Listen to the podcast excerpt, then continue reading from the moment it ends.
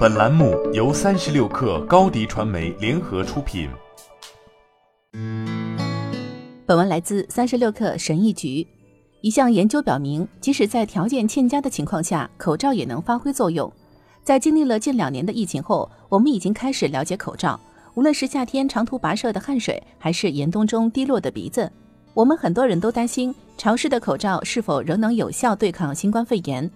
从疾病控制与预防中心到地方新闻电视台，每个人都在试图提供可靠的答案。现在我们有了一个更明确的想法。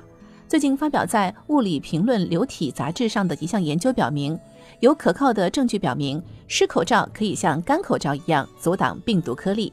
加州大学圣地亚哥分校、多伦多大学和印度科学研究所的流体动力学研究人员发表的这篇论文发现。对于棉布口罩和医用口罩来说，潮湿都不是问题。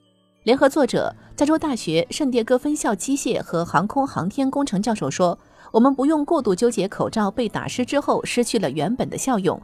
即便口罩被打湿了，它依然能阻止你散发出的飞沫流出。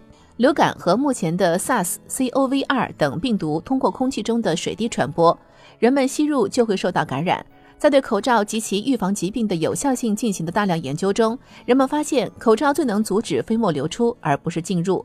因此，如果一个人生病了，戴着口罩，他们被感染的飞沫会被口罩捕获。这样一来，他们就不太可能将疾病传染给其他人。二零二一年五月，萨哈在科学进展上发表了一篇关于口罩如何有效阻隔呼吸颗粒的论文。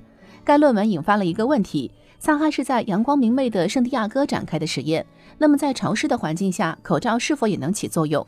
因此，他组建了一个新团队，模拟呼吸飞沫撞击三种不同的口罩，一种外科口罩和两种不同厚度的棉布口罩。他们慢慢地将液体从注射器泵中滴到口罩上，直到口罩受潮，然后使用高速摄像机以每秒四千帧的速度记录下液体层与材料之间的相互作用。棉布口罩和医用口罩都通过了测试。尽管其作用原理不同，医用口罩有一层由聚四氟乙烯制成的内层，它是疏水性的，这意味着它能防水。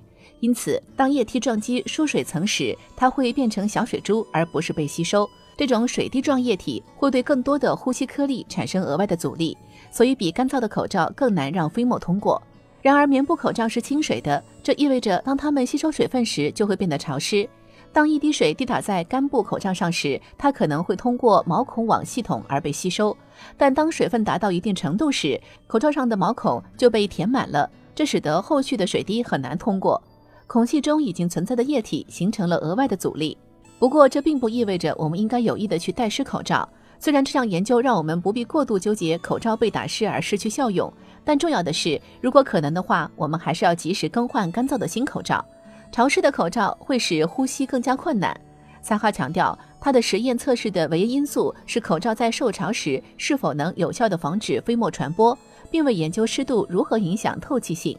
随着我们进入疫情的第二个冬天，我们不仅可以用口罩保持面部温暖，而且更有信心，我们佩戴口罩能确保他人的安全。虽然大多数遮盖口鼻的口罩都能达到阻止疾病传播的效果，但建议使用 KN95 口罩。多层口罩的效果更好一些。好了，本期节目就是这样，下期节目我们不见不散。品牌蓝 V 想涨粉就找高迪传媒，微信搜索高迪传媒，开启链接吧。